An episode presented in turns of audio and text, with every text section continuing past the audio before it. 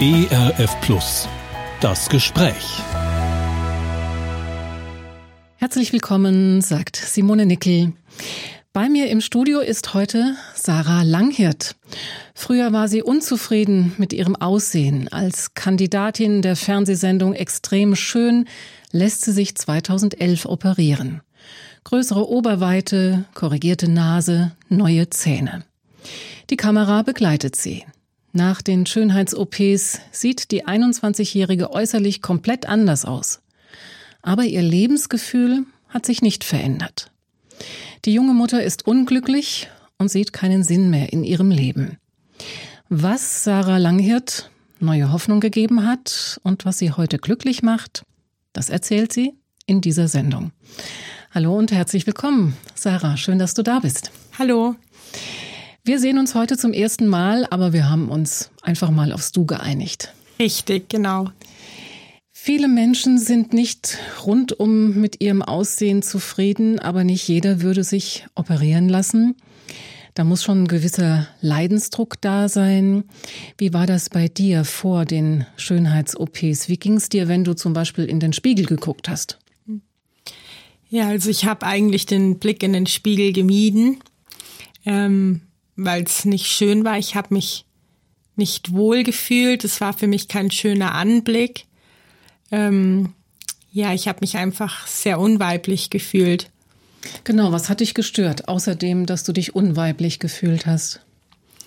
Ähm, es hat mir eigentlich gar keine Freude gemacht, mich schön anzuziehen oder schick zu machen, ähm, weil ja, weil ich irgendwo gedacht habe, das bringt eh nichts. Das ist schon so, ja, unschön quasi mein Körper.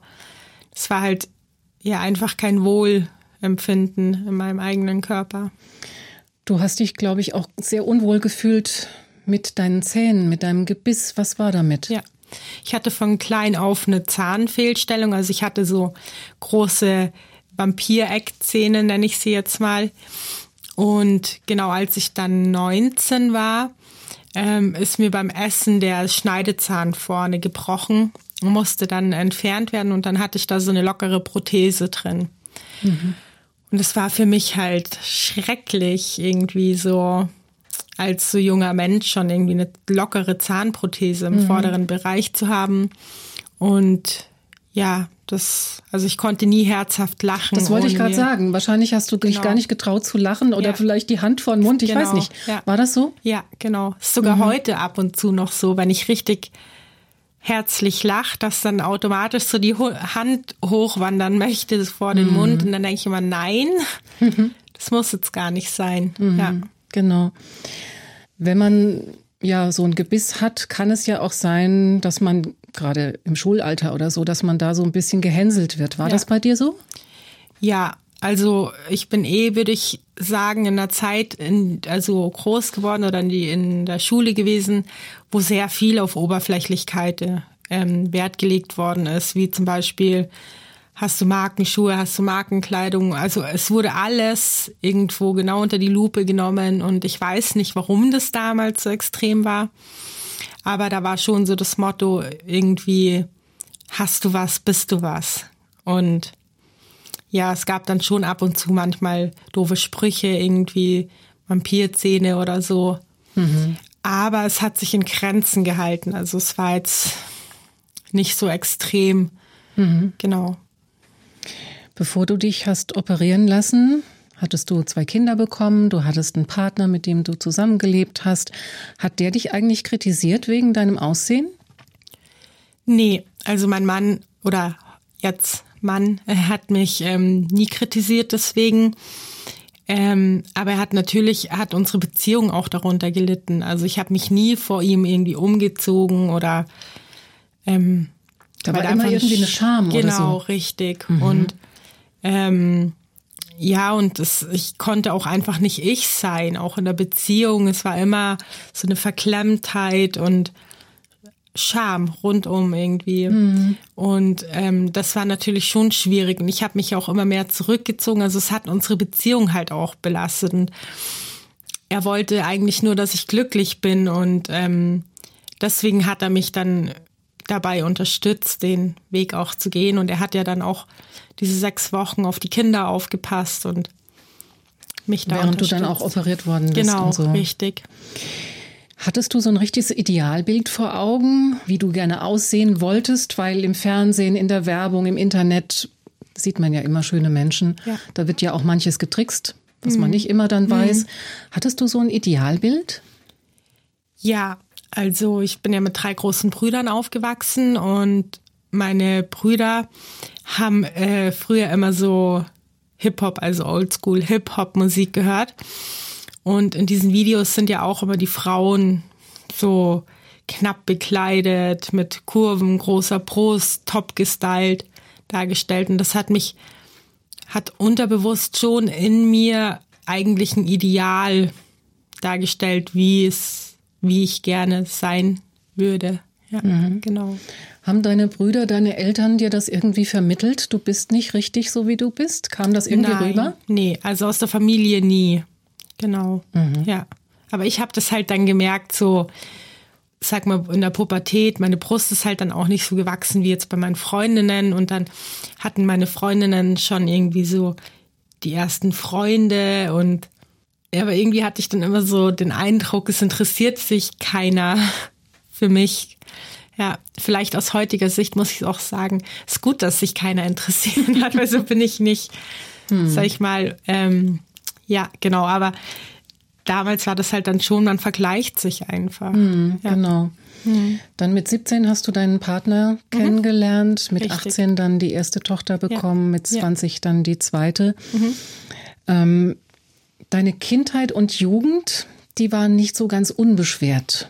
Richtig. Was, Ja, was war da genau. passiert oder was gab es für Probleme? Also meine, ähm, mein Papa hatte halt Probleme mit dem Alkohol und ich kannte das auch gar nicht anders. Ein- Also von Geburt an, ich bin da halt reingeboren. Also genau, und dann hatte ich auch drei oder habe ich drei große Brüder. Und ich muss aber dazu sagen, ähm, trotz dessen, dass mein Papa getrunken hat, er ist immer in die Arbeit gegangen, er war immer bemüht. Ähm, auch meine Mama war sehr bemüht, auch die Familie zusammenzuhalten und Struktur zu haben. Und also es war jetzt nicht so, dass alles aus dem Ruder gelaufen ist, aber natürlich war das einfach eine Sache, was die Familie belastet hat. Und ähm, genau, meine Brüder sind halt wesentlich älter als ich. Und dadurch habe ich halt relativ früh schon mitbekommen, ähm, als sie Drogen konsumiert haben halt. Und ja, irgendwo war da so ein Reiz für mich da. Das war irgendwie was Verbotenes und Dann hast du selber auch probiert. Ich glaube, du warst 13 oder so, als Ja, du mit Kiffen genau. angefangen hast. Richtig, genau. Ja.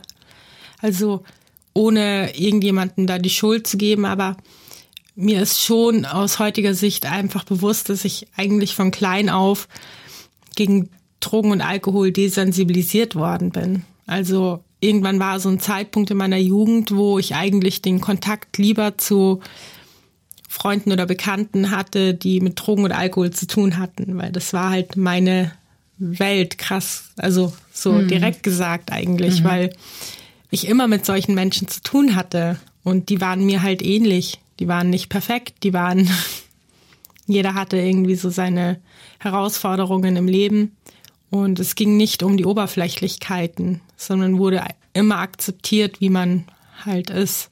Genau.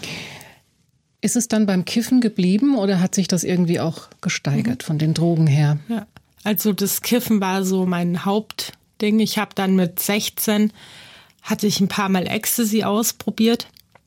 Das habe ich dann aber, also es, da war jetzt nicht, dass ich süchtig danach geworden bin. Das war eigentlich eher so eine Partydroge, also dass man das halt ab und zu mal dann genommen hat. Genau, und dass ich ähm, auf andere Drogen gekommen bin, das kam erst später dann. Genau, das war dann im Jahr 2015. Das war dann auch schon nach der Operation. Ja, genau. Da sprechen wir dann auch noch drüber, genau. wie es dir da ging. Du hast also auch Drogen genommen, als du deine beiden Kinder hattest, ne? Hm. Als du junge Mutter warst. Trotzdem, die Droge hat dich begleitet. Ja, genau. Also ich habe täglich gekifft. Und also Cannabis geraucht, ja, genau, sozusagen. Genau. Und das ist auch immer mehr geworden. Also ich weiß nicht, ich hatte oft damals mit meiner Mama Gespräche und sie hat immer gesagt, ähm, sie, sie mag das Zeug nicht und es macht abhängig und es macht doof im Kopf. So hat meine Mama immer gesagt und ich habe das immer total verteidigt und habe gesagt, nein, es macht nicht abhängig und das ist auch gar nicht schlimm und so. Und aus heutiger Sicht würde ich echt sagen, es macht vielleicht nicht so abhängig wie andere Drogen, aber es macht trotzdem was mit einem. Mhm. Und vor allem, umso früher man damit anfängt, das ist ja eigentlich in der Pubertät und so, entstehen ja so die wichtige Verknüpfungen auch im Gehirn und so. Und wenn man dann eh vielleicht ein bisschen, vor allem mit Selbstwert und so weiter zu knabbern hat, dann ist das wirklich fatal, mhm. dann auch noch zu kiffen dazu. Mhm. Ja. Ja, du warst ganz unzufrieden mit dir selbst, mit deinem Äußeren. Gab es noch andere Baustellen in deinem Leben vor dieser Schönheits-OP? Nee, also es war so allgemein unglücklich sein. Und damals dachte ich aber eben, das kommt alles dadurch, dass ich mich halt nicht wohlfühle in meiner Haut. Und wenn ich mich wohlfühlen würde in meiner Haut, dann würde alles andere auch super laufen. Mhm. Ja. Wie bist du dann auf die Idee gekommen, bei dieser Show mitzumachen? Ja, also ich habe die Sendung selbst immer verfolgt. Mittwochabend kam die immer. Und an einem Abend kam dann in der Werbung so der Aufruf, ähm, sind Sie unglücklich, bewerben Sie sich hier bei der Sendung und seien Sie Teil davon. Und da habe ich mir gedacht, das ist meine Chance, da muss ich mich jetzt sofort hinwenden. Und das habe ich dann auch gemacht. Und ja, dann hatte ich da auch zig Gespräche und also über Telefon und dann ging es darum, ich sollte oben ohne Bilder schicken, damit die sich halt einfach ein Bild machen können, ob das wirklich, weil es geht im Endeffekt ja nur um die Einschaltquoten. Mhm. Und umso interessanter die Geschichte der Person ist, umso größere Chancen hat man, dass man dabei ist. Und das war dann wirklich so ein Punkt, wo ich mir gedacht habe, okay, ich lasse die Bewerbung sein, weil ich schäme mich da jetzt Mhm. Ich zeige das ja nicht mal meinem Partner und jetzt soll ich da den Fernsehleuten irgendwie Fotos schicken, geschweige denn, wer macht die Fotos überhaupt von mir und mhm. so, das war echt unangenehm. Ähm, und dann hat mein ähm, Partner mich aber ermutigt, hat gesagt, komm, du hast dir das so fest vorgenommen, jetzt zieh das durch und ja, dann habe ich das auch gemacht. Mhm. Genau. Ja, und deine Bewerbung wurde angenommen. Ja. 2011 warst mhm. du dann in dieser TV-Sendung extra schön. Mhm. Da sind deine Zähne dann neu gemacht worden, deine Nase mhm. wurde korrigiert, deine Oberweite vergrößert. Mhm. Irgendwann kam dann das große Finale, wo du dich ja. selber anschauen konntest, mhm. wo die Kamera mit dabei war. Man fragt sich, durftest du die ganze Zeit, diese sechs Wochen, durftest du dich nicht im Spiegel sehen oder? Doch, also ich durfte schon meine Brust, Nase und Zähne im Spiegel ansehen. Ähm, aber ich durfte zum Beispiel, das war dann so, die sind mit uns, weil ähm, ein Teil der Sendung wurde ja in München aufgenommen. Ähm, sind die dann mit uns mit verbundenen Augen shoppen gegangen. Also da Ach so, du wusstest nicht, was für Kleidung genau, du anziehst. Genau, die haben dann hm. Kleider besorgt oder haben uns direkt mit hingenommen in die Geschäfte, die Augen verbunden und da mussten wir das halt anprobieren. Mhm. Genau, und ähm, auch mit den Schuhen. Und ja, beim Friseur dann, also beim Umstyling-Tag, das sind ja dann, also 23 Stunden waren das Umstyling-Tag.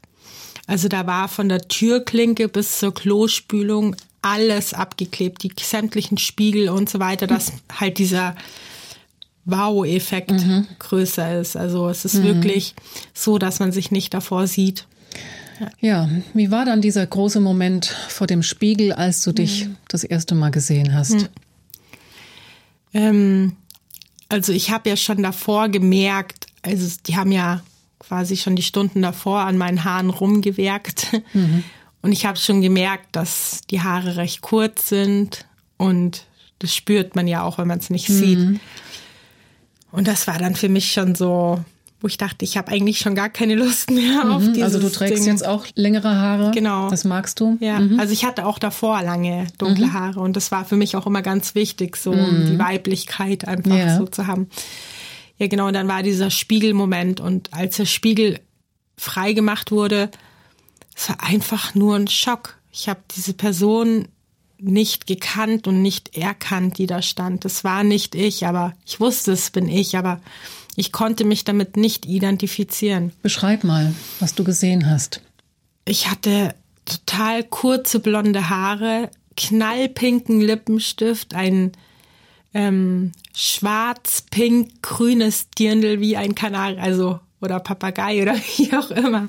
Ich sah aus kunterbunt, wie so eine Faschingsfigur.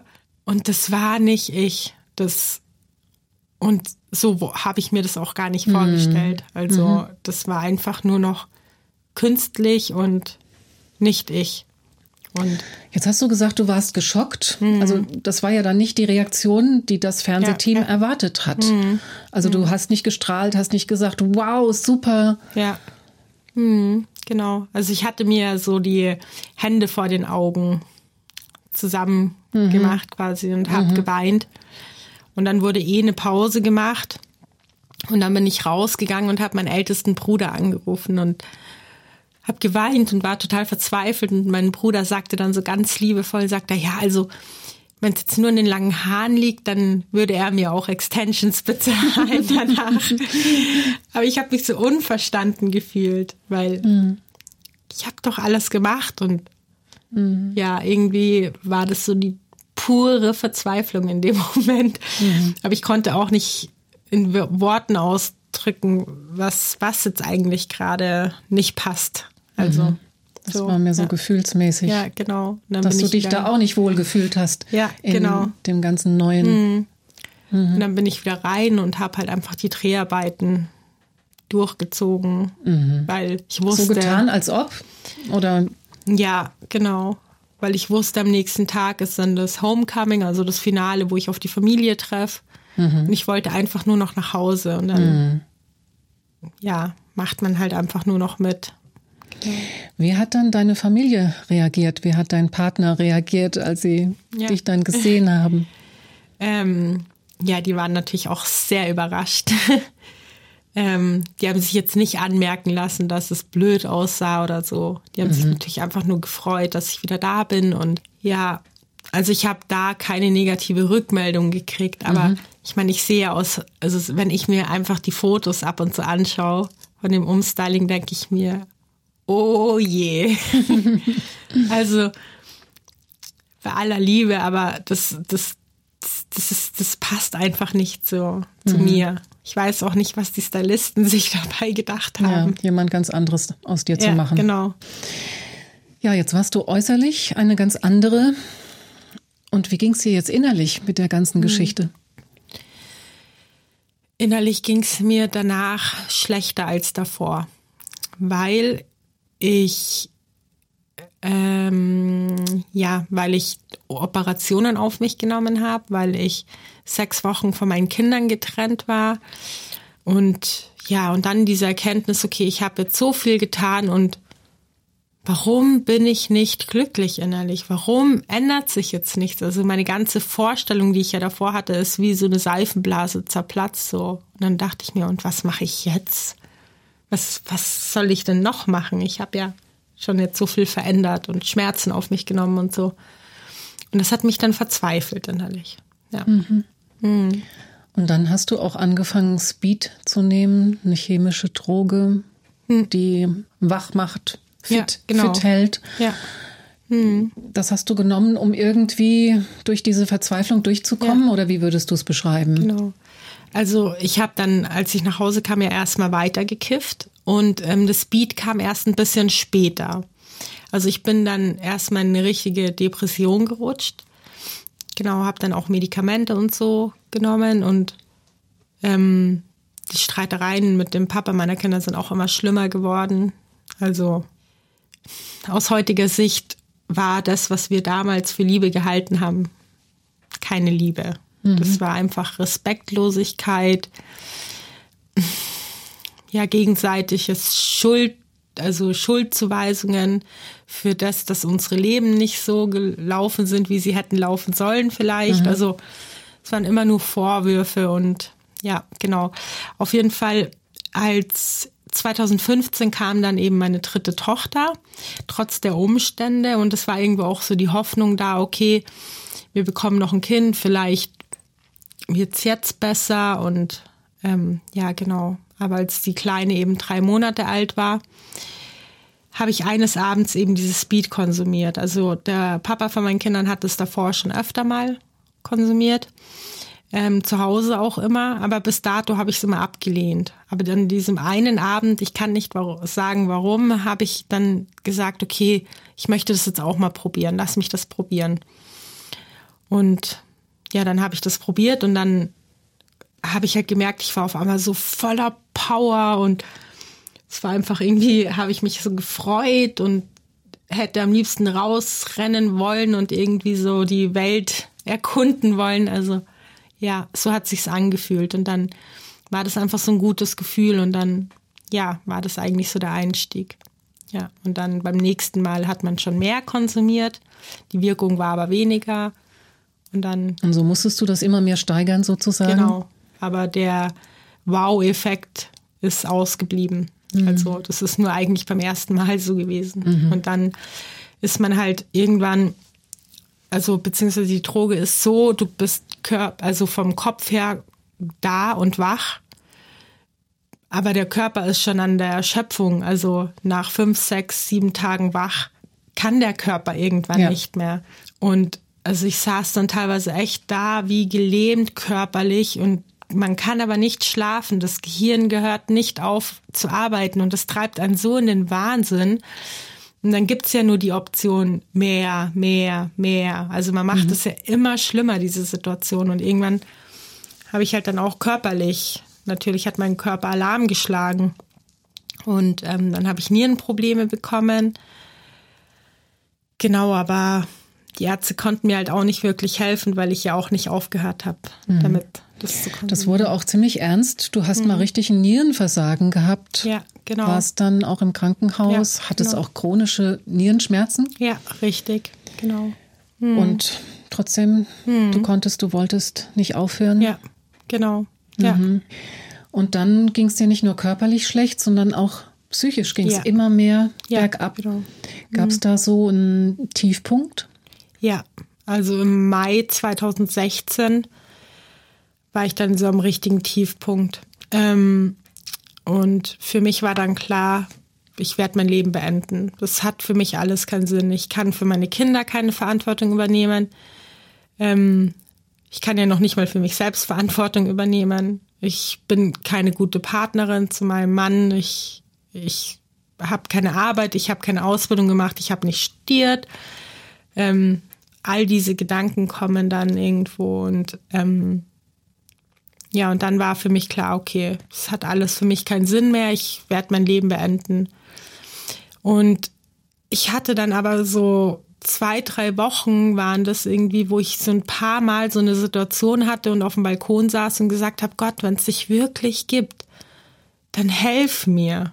Dann, also ich hatte mit Gott nichts zu tun, aber irgendwo war das so instinktiv, habe ich Hilfe über meinem Schöpfer gesucht, obwohl ich ja zu dem Zeitpunkt mhm. wirklich nichts davon, ähm, ja, gar keine Ahnung davon hatte. Und auf jeden Fall hatte ich dann, ähm, im Mai war das, ähm, schon Abschiedsbriefe für meine Brüder geschrieben und ein Schriftstück aufgesetzt, dass eben die Kinder zu meinen Eltern kommen. Und ähm, habe das schon alles geplant, habe auch mit niemandem darüber geredet, weil ich auch nicht wollte, dass mich jemand aufhält.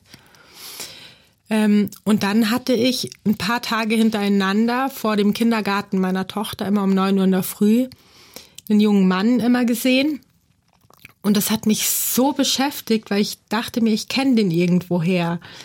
Obwohl ich innerlich schon so tot war und gar keinen Kopf mehr für irgendwas hatte, hat mich das nicht in Ruhe gelassen. Und dann habe ich den über Social Media dann gesucht und auch gefunden. Wir kamen ins Gespräch. Das war ein alter Freund von meinem Bruder von ganz früher noch. Daher kannte ich ihn auch. Und der hatte zu dem Zeitpunkt eine lebendige Beziehung zu Jesus. Genau. Und der hat auch einen extremen Lebenswandel durch. Und der hat sofort erkannt, okay, der jungen Frau kann nur Gott helfen. Also, mhm. wenn ihr jemand helfen kann, dann Gott. Und dann hatten wir ein Gespräch ähm, über meinen Bruder und dann sagte er einen Satz und dann sagte er, Jesus ändert nicht die Umstände, er ändert dich in den Umständen.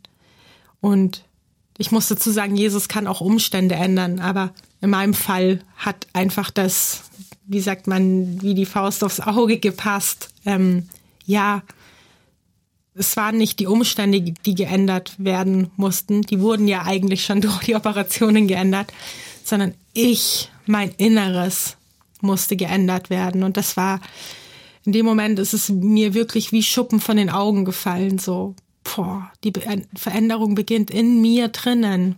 Und ja, ich, ich bin geliebt, ich bin angenommen. Das war, das, also ich kann das nicht beschreiben. Das war in dem Moment so überflutend von Gefühlen, von, das hat auf einmal alles Sinn für mich ergeben und ja, da, wo ich einfach davor wirklich keinen Selbstwert hatte, wo ich identitätslos war, da ist Gott so krass reingekommen und ich durfte wirklich meine Identität in Jesus finden. Ich meine, in dem Moment, wo er ans Kreuz gegangen ist, hat er unseren Wert bestimmt. Er hat alles gegeben für uns. Und diese Erkenntnis oder dieses ja, Erkennen, das, war das war's. gleich alles in diesem Moment da, wo du diesen Satz gehört hast, oder war das mir so ein Prozess? Das war natürlich ein Prozess. Also auch, wo ich das gehört habe, oder das ist ja auch heute noch ein Prozess. Also es ist nicht so, dass man Jesus annimmt und dann heilig ist von einem auf den anderen Tag oder perfekt ist. Und ich denke auch, das wird nie so sein. Wir sind Menschen und wir haben Verfehlungen und ähm, oder Scheitern. Dieser Moment war einfach so wie so eine so ein Aha-Erlebnis. Ja, genau so mhm. richtig so. Aha, okay, krass. Das mhm.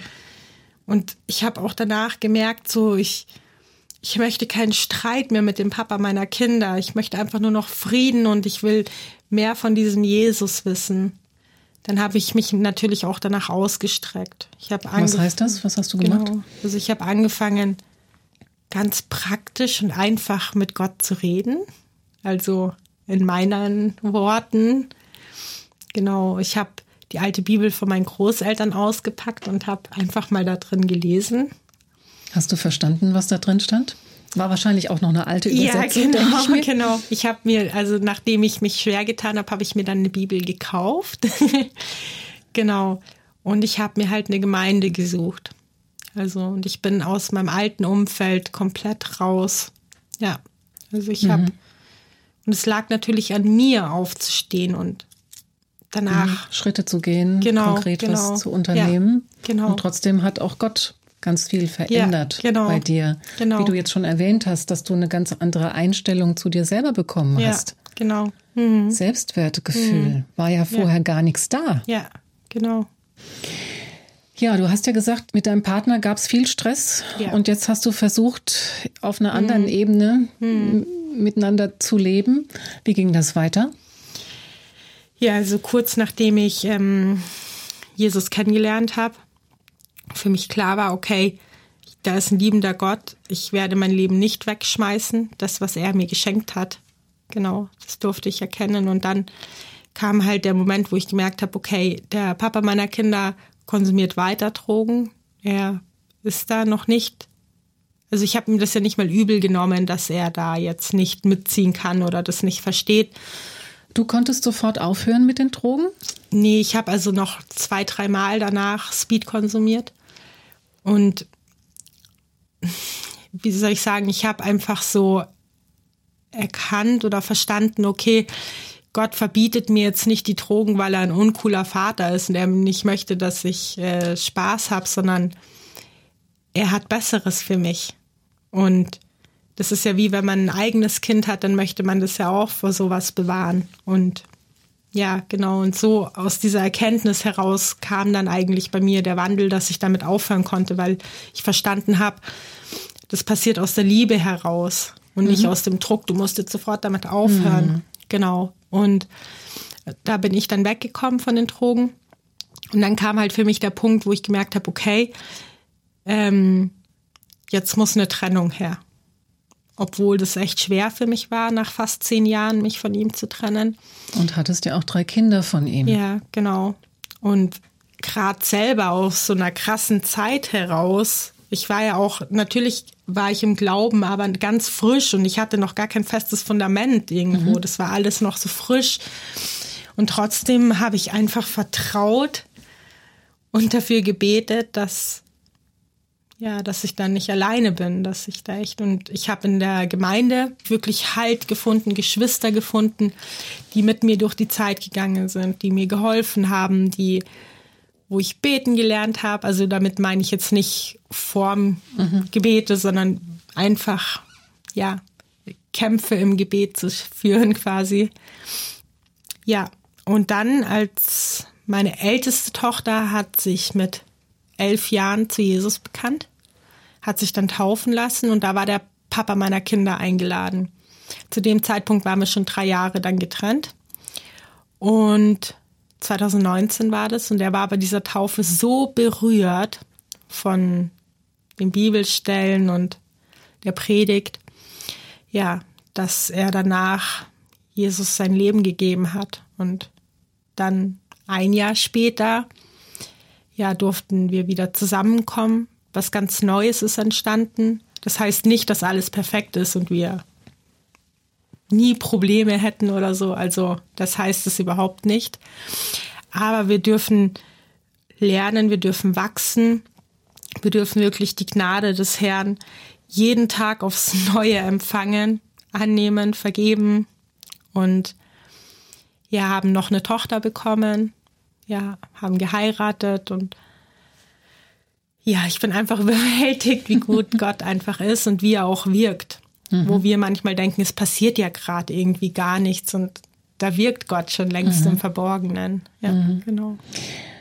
Waren die Depressionen dann auch gleich weg bei dir oder war das auch so ein schleichender Prozess, dass es dir nach und nach besser ging? Ja, also es ging auch nach und nach.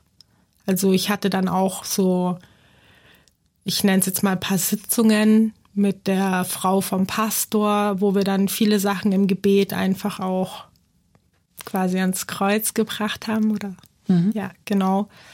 Und da Türen einfach geschlossen haben. Also, um das jetzt mal so auszudrücken. Mhm. Also, es war natürlich ein Weg. Und es geht mhm. nicht alles von heute auf morgen. Und ich merke auch heute manchmal noch manche Charakterzüge oder so, die mich dann irgendwie überlisten wollen. Aber da stelle ich mich halt dann gleich im Gebet dagegen und sage, mhm. stopp. Ja.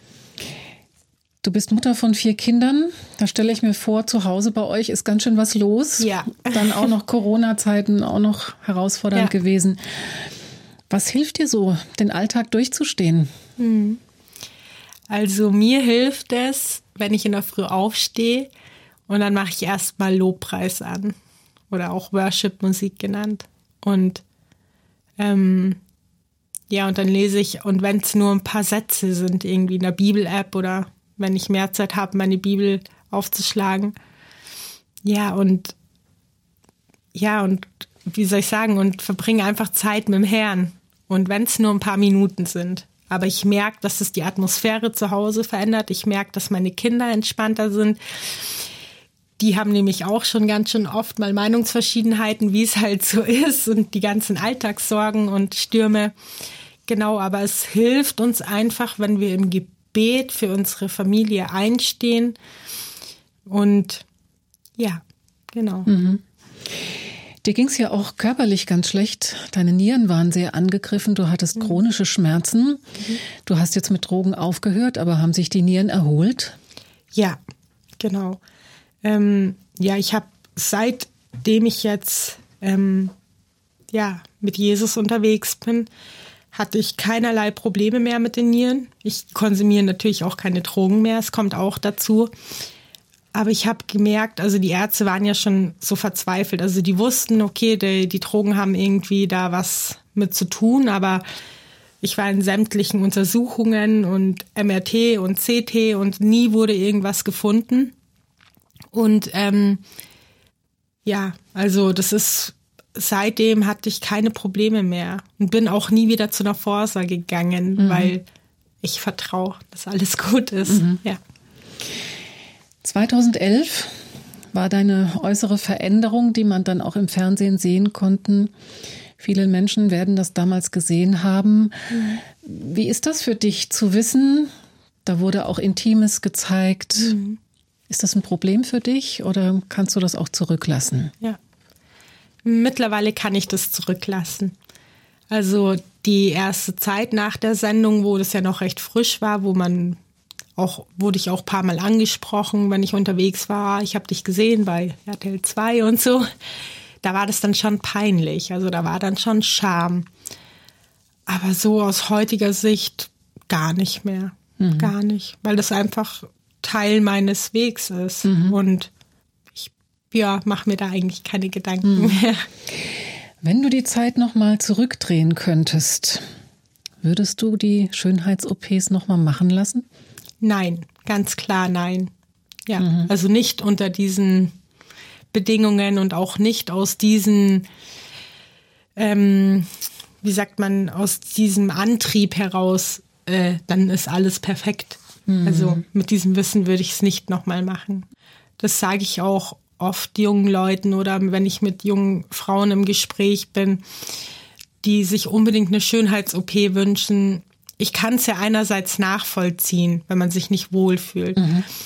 Ähm, aber man sollte es nicht aus der Haltung daraus machen, dass ich dann jemand anders gefeil oder dass dann auf einmal alles super ist, weil das ist einfach eine Lüge und die wahre Schönheit liegt viel tiefer als das, was man im ersten Moment sieht und die äußere Schönheit ist vergänglich. Mhm. Ja, genau. Ja.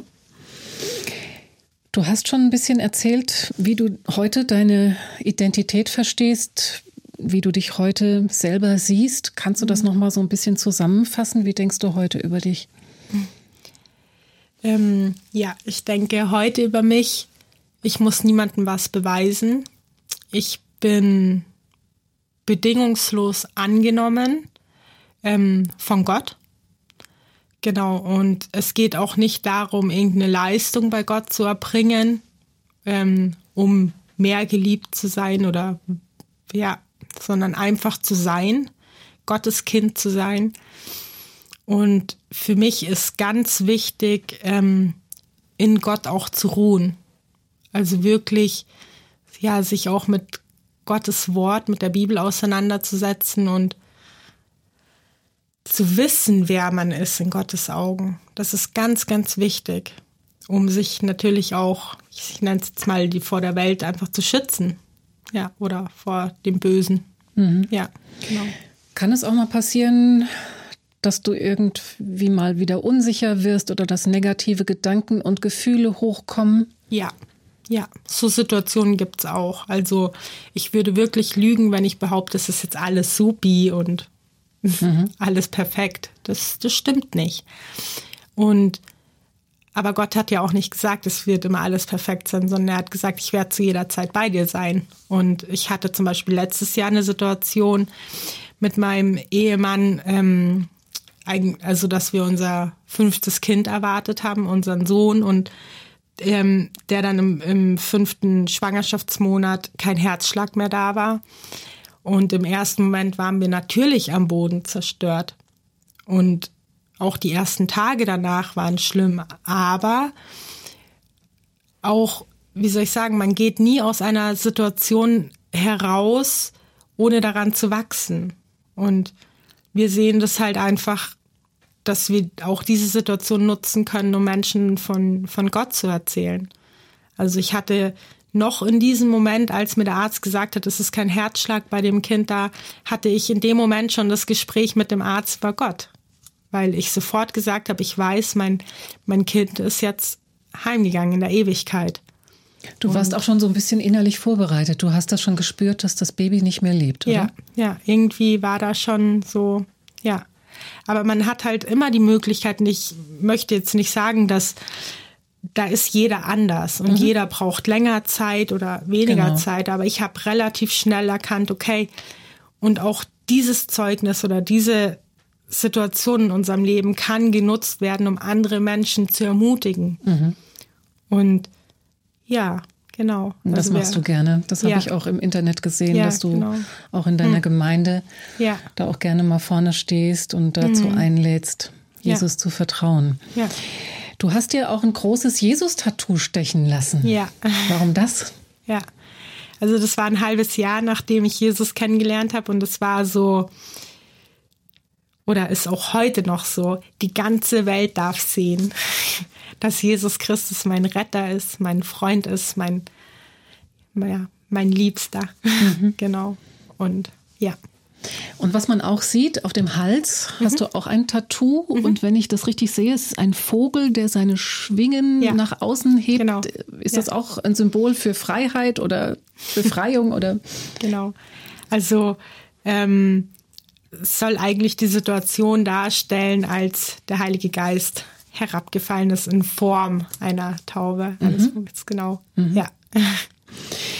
Du hast ja am Anfang gesagt, es ist dir ganz schwer gefallen, in den Spiegel zu gucken und dich auch anzulachen oder so Mhm. ganz schwierig überhaupt zu lachen. Wie ist das denn heute, wenn du vorm Spiegel stehst? Also heute habe ich immer so ein festes Ritual, obwohl ich eigentlich nicht so der Ritualfreund bin. Ähm, in der Früh, wenn ich aufstehe und ins Bad gehe und meine Zähne putze und Gesicht wasche, sage ich mir immer, und ich bin eine Königstochter. Mein Papa ist ein König. Ja. Und ich fürchte mich nicht vor nichts. Ja. Das ist immer jetzt so mein Ritual, wenn ich in Spiegel schaue in der Früh. Ja, Ja. das ist ein tolles Ritual. Ja, Da kann man sich eine genau. Scheibe von abschneiden. Und es ist aber auch eine Überwindung, sich das selbst laut zu sagen. Das hat nicht von Anfang an so gut geklappt. Ja. Dankeschön, Sarah, dass du uns deine bewegende Geschichte erzählt hast. Ich wünsche dir und deiner Family alles Gute. Gottes Segen. Dankeschön. Dankeschön. Das war ERF Plus das Gespräch heute mit Sarah Langhirt. Diesen Talk finden Sie in unserer Audiothek zum Nachhören und gerne auch zum Weiterempfehlen. Schön, dass Sie dabei waren. Tschüss, sagt Simone Nickel. Das Gespräch. Mehr auf erfplus.de oder im Digitalradio DAB+. Hören Sie ERF Plus. Gutes im Radio.